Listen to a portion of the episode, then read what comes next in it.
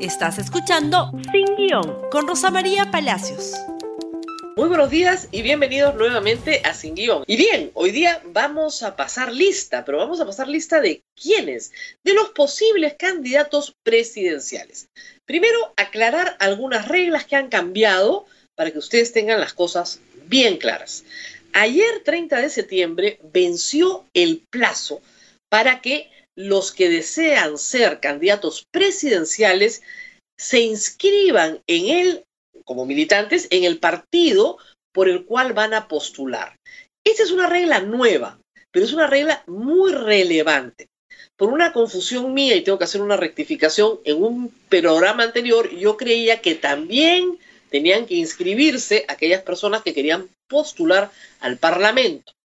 No necesariamente. Todavía la norma del 20% de designados incluye a personas invitadas, que no necesariamente tienen que ser militantes. El 80% de la lista sí es militante, 20% de la lista es invitada. Muy bien, pero para candidatura presidencial sí es indispensable estar inscrito como militante en la organización política por la cual se postula.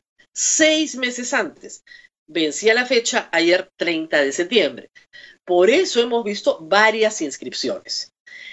Eso significa que las personas que se han inscrito ayer, anteayer, la semana pasada, hace un mes, van a ser los candidatos presidenciales.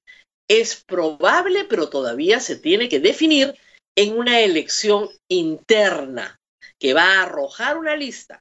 Fecha límite, fecha límite para esa elección interna 6 de diciembre fecha límite para el Conjurado Nacional de Elecciones para resolver impugnaciones, tachas y presentarnos las listas de planchas presidenciales, parlamentarias y Parlamento Andino 22 de diciembre. Fecha límite, ojo, esto es bien importante, para hacer alianzas electorales el día 12 de octubre. Por eso, ahora que vamos a pasar lista, es posible que ustedes entiendan por qué algunos partidos no tienen un candidato presidencial ni siquiera en perspectiva. Pero bueno, vamos a la lista, tal como está ahora, primero de octubre. Y empecemos con los partidos que están en el Congreso. Los partidos que están en el actual Congreso son nueve. Estos nueve partidos tienen más o menos candidatos eh, voceados, por lo menos. Alianza para el Progreso, evidentemente va a ir con el señor Acuña no creo que haya otro candidato que le esté disputando el lugar hasta el momento. Acción Popular sí tiene varios prospectos. El señor Barrechea, el señor Díaz Canseco, el señor Johnny Lescano. Creo que por su capacidad de movilización interna y su capacidad de convocatoria y su manejo en, digamos, en proporción suficiente dentro de la bancada, creo que Raúl Díaz Canseco va a resultar el ganador. No digo que lo sea, pero podría resultar el ganador. Muy bien. Frepap. Frepap ha tenido una buena performance en enero, así que tiene que presentar candidato. Ojo, esa es otra norma importante. En estas elecciones, las 24 inscripciones tienen que presentar candidato y concursar hasta el final. Si se retiran o no participan, pierden la inscripción. Sacarla de nuevo no es tan difícil, pero necesitan acreditar 24 mil militantes. Por lo tanto, van a tratar de salvar la inscripción. FREPAP iría probablemente con alguno de los herederos de Ezequiel Ataucusi. Es un partido teocrático. Ezequiel Ataucusi era la reencarnación de Dios. Sus hijos son los llamados a reencarnar a esa reencarnación de Dios. No puede ser que haya otro candidato presidencial distinto a la reencarnación de Dios. Así que alguno de los Ataucusi será el candidato. En Podemos, Urresti tenía un pequeño problema, tenía una sentencia por difamación. Algunos voceros nos han hecho saber que esa sentencia se ha cumplido, está rehabilitado. Sin embargo, su proceso por asesinato está iniciado. Tiene que seguir adelante en un juicio oral por los próximos seis, siete meses que podría terminar resolviéndose dramáticamente justo en el periodo de las elecciones. En todo caso, está ahí. Si no va él, tendría que ir Luna Padre o Luna Hijo. Pero Podemos tiene hasta el momento como candidato a Urreste. El Partido Morado tiene como candidato único al señor Julio Guzmán, por lo menos hasta el momento. Se ha hablado de alianzas, se ha hablado de encuentros y desencuentros, pero va con Julio Guzmán hasta el momento. UPP no puede llevar a Antauro Humala porque él sí está preso y cumpliendo condena el próximo año. Pero hay dos inscripciones llamativas. Se ha inscrito el general Daniel Mora, ex congresista, ex afiliado al Partido Morado, y se ha inscrito también Ricardo Belmont. ¿Cuál de los dos será el candidato presidencial? No lo sabemos. El señor Vega Antonio será candidato presidencial, tal vez, porque al Congreso no puede volver.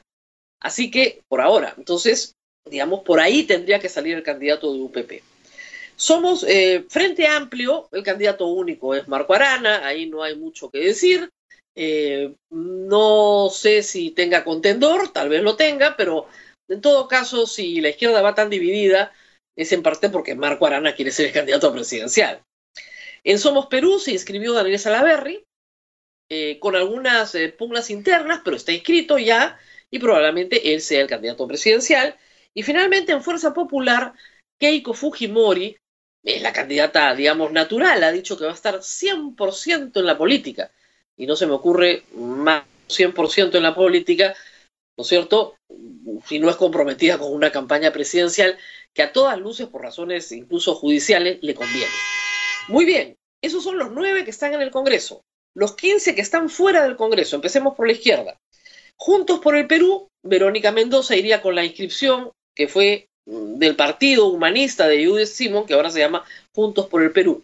No pasó la valla en enero, hoy día tentaría con una mejor suerte. Perú Libre, el partido de lápiz de Vladimir Cerrón, no tiene un candidato. Pregunta, ¿iría en alianza con Verónica Mendoza? No se sabe. En todo caso, su candidato sería Vladimir Cerrón. Pero Vladimir Cerrón tiene una sentencia. ¿Quién sería el candidato de Perú Libre? No lo sabemos. La casita, democracia directa, el Partido de los Fonavistas tampoco tiene hasta el momento un candidato inscrito a último minuto que se conozca. He ahí una inscripción más que tal vez esté buscando una alianza. En el PPC se voció a Carlos Neuhaus, pero él ha dicho que no está interesado.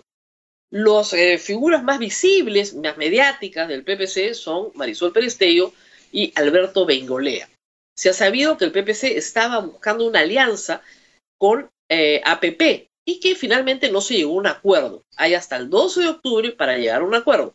Tal vez el PPC solo vaya con lista parlamentaria. El partido aprista también tiene el mismo problema que el PPC. Se voció a Roque Benavides, que se ha inscrito, él sí, en el partido, pero él ha dicho públicamente que no tiene ningún interés en ser candidato presidencial. ¿Quién será el candidato presidencial del APRA? No lo sabemos. No hay nadie que haya dicho yo. Tienen que pasar por un proceso interno. Tal vez decidan ir nuevamente sin candidato presidencial, igual que el PPC, o en alianza. Luego tenemos el Partido Nacionalista. El Partido Nacionalista esta vez no participó en enero, esta vez sí tiene que participar porque si no pierde su inscripción. ¿Cuál de los Humala irá? Me dicen que no hay ningún interés de Nadine Heredia, contrario de lo que pensaba el difunto, y que podría ser que Ollantumala se presente esta vez como candidato presidencial.